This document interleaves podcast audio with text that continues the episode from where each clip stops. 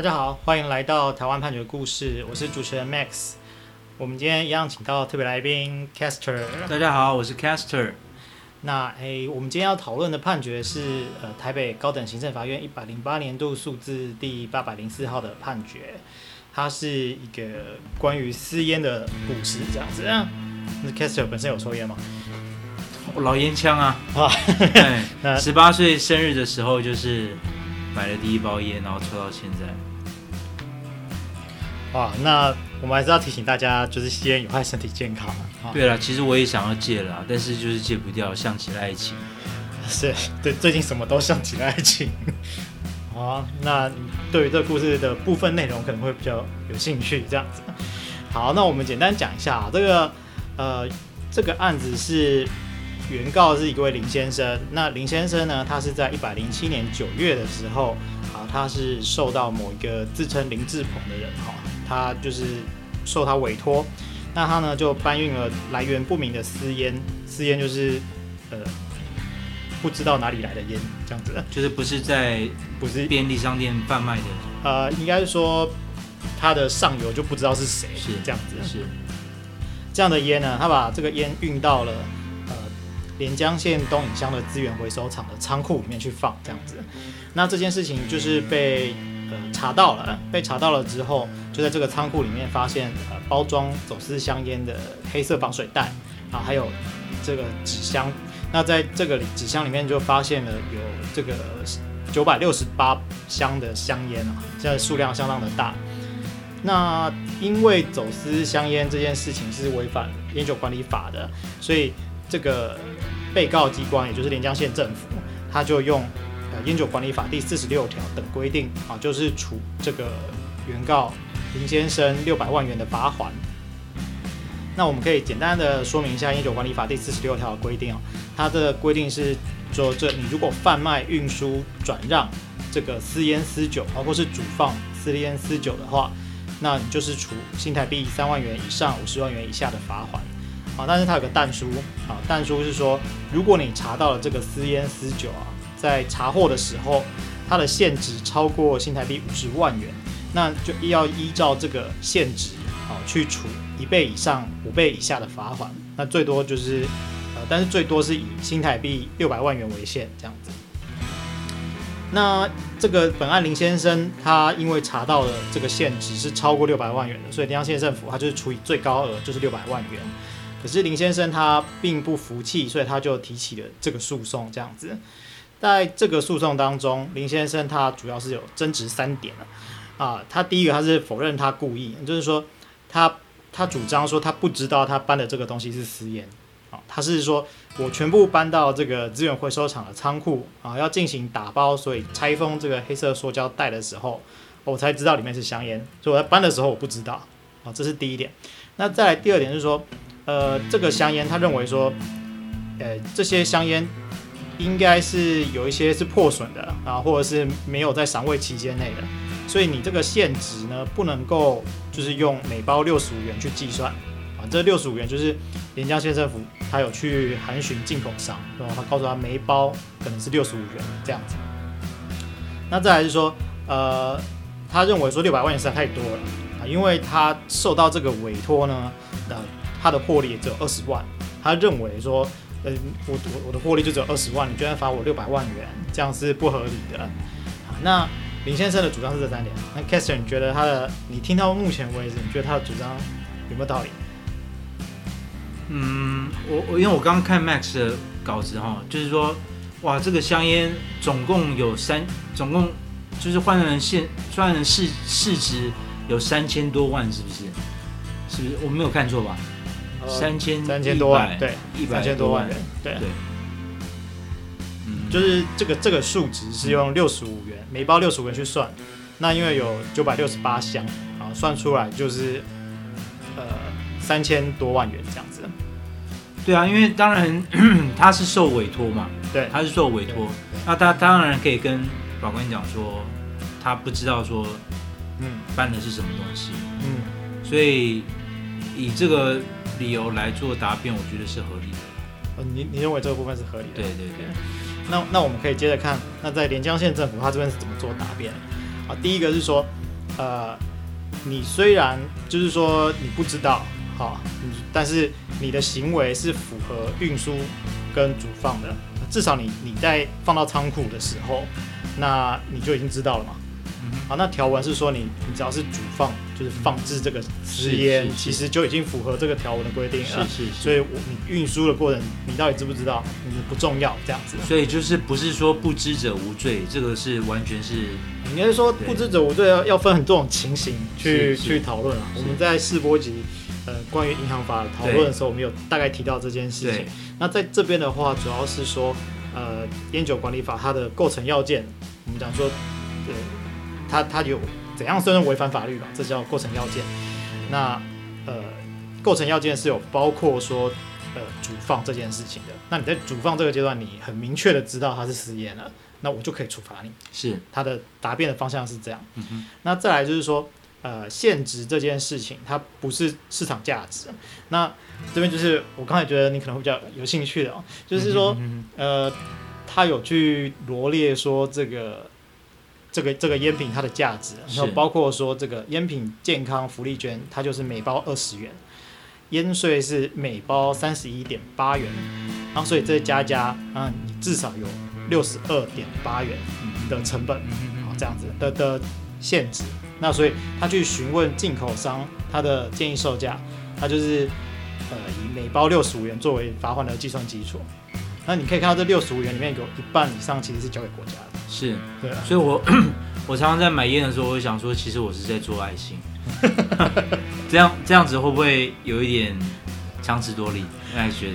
这这个，我我我觉得应该是说让你了解一下这个烟品它的成本的结构，因为这其实可能一般人你在抽的时候可能不会感觉到，是是是，对啊。那再来就是说，呃，被告机关他有提出第三点，就是说他是针对呃。原告林先生他的获利，他他主张他的获利只有二十万元，那他就说你的行为，因为你把它放在公营事业的仓库里面，好，那这个行为就影响到这个形象这样子，那所以我们就影响到国家的国家的形象，对对对，所以我们就认为应该要重罚，大概是这样。那那看完这个答辩之后，你觉得你觉得谁的主张比较合理，有道理？嗯。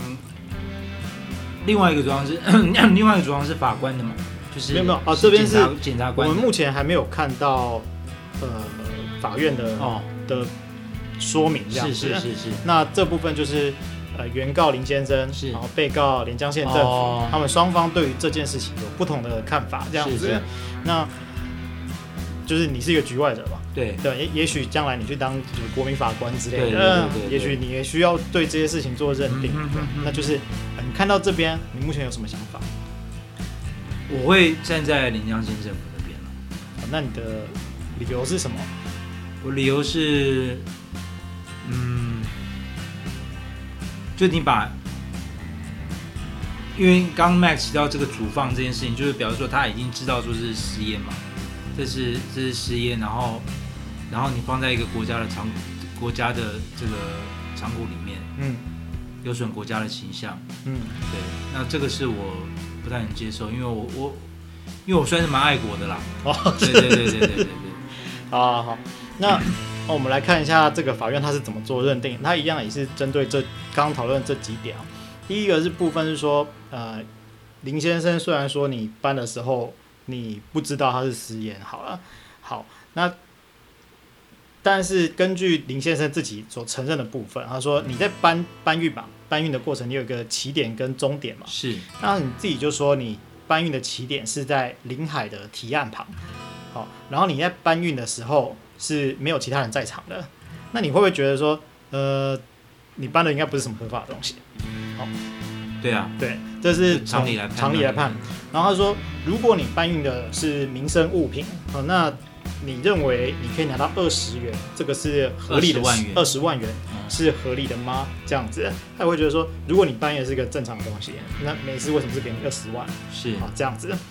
再来是说，呃，如果如果你确实这刚刚讲的这些都是事实啊，就是你二十万元，然后你认为这个是民生物品，那法院认为说你是有一般生活经验的成年人，那你应该要心生怀疑，在这种情况下，你应该怀疑他是不是走私违法物品这样的，你应该要去探究，而不是去搬这样子。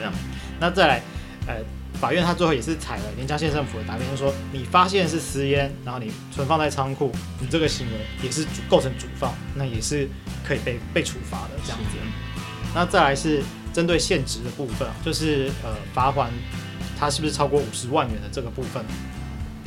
呃，原告林先生他不是说有些烟品可能已经发霉干嘛之类的，不能超超过常会期限啊，对，对等等的。那呃，这个法院呢，他就是有去直接去看，就是说他们在审审判期日的时候有去看这个现况的照片，啊，这些烟品都封箱完整啊，都没有破损，是，所以他就驳掉了这个林先生的主张。那再来是罚还数额这个部分啊，法院他也是认为说，呃。这个烟品的数量庞大，那对社会的危害很大，而且就是对机关的影响也是很大，所以他认为是不应该去考虑说你只收二十万元的获利，那我们就来减轻你的刑罚处罚这样子。那呃，法院这边很有趣，他还有补充一件事情啊，他说我们这个烟酒管理法最高就是处罚六百万元嘛。如果说你这是好几个人共同做的话，那可可能的一种解释方式是，你们好几个人共同去分这六百万元的罚款。嗯，好，那在这一个案子里面，这个林先生他其实是说他跟另外一个陈先生还有另外一个林先生，他们总共三个人，好，去共同搬运这样子。那法院其实有一个疑问，就是说，那我这六百万元是不是这三个人应该要一起去处罚？啊，可是。法院他在问这个连江县政府的时候，连江县政府他们的诉讼代理人啊是说他们没有就这另外两个人是否参与本件，就是一起进行调查，所以呢，这个法院他就尊重连江县政府他的他的处分啊，所以所以就还是维持了原本就是让他这个本案这个林先生一个人承担六百万元这样的决定这样子。那他。还不起六百万元怎么办？查封他房子，那就是去强制执行，看他名下的这种财产。是是是，对对对。那目前有没有什么问题吗？没有，就是听 Max 在讲这个故事的过程，觉得还蛮享受的。因为每次就是我们录了总共录了三集嘛，那 Max 在讲的时候就觉得，嗯，对，享受一段旅程这样子，就是一个没有自己。在自己的生命经验中，没有没有这个没有这个机会去接触的一些故事。是是是是，对啊。那其实我自己有在查一下，就是另外这个陈先生跟另外一个林先生，其实他们两个，呃，连江县政府其实是有去调查的，只是说他是分别在不同的案件里面。好，那这个陈先生他是在这个他被发现是。去查是查这个可疑黑色货柜，然后另外一个林先生他是去查这个可疑红色货柜。那本案的林先生他是去查这个资源回收厂的仓库。嗯哼。那我们可以看到说，这个陈先生他其实是被罚一百三十三万，然后另外一个林先生是被罚两百六十三万，然后本件是六百万。对。也就是说，他每个地方查到的烟是不一样的数量，所以被罚的就不一样的数量。哦。所以你的意思是说，他的烟是分三个地方存放？因为因为其实你你在搬的时候，你一定是有货源的嘛。啊啊啊！那我可能就是从货柜运到资源回收厂这样子。是是是是。那我这这中间你分批去查货，然后分别认定行为人，嗯、然后分别就依照我当时查到的烟品就归属多少这样子，然后就就去处罚。嗯、对，看起来可能是这样子的状况。那你觉得？如果你多知道这个资讯，那再加上法院这个判决，你会有其他的想法吗？呃，暂时没有。好，那呃，这三个判决其实分别就是台北高等行政法院一百零八年度数字第八零三、八零四、八零五这三号判决。那有兴趣的听众可以自己再就是上网去看一下这判决的内容，这样子。那我们今天的故事就分享到这边，谢谢大家，谢谢大家，拜拜，拜拜。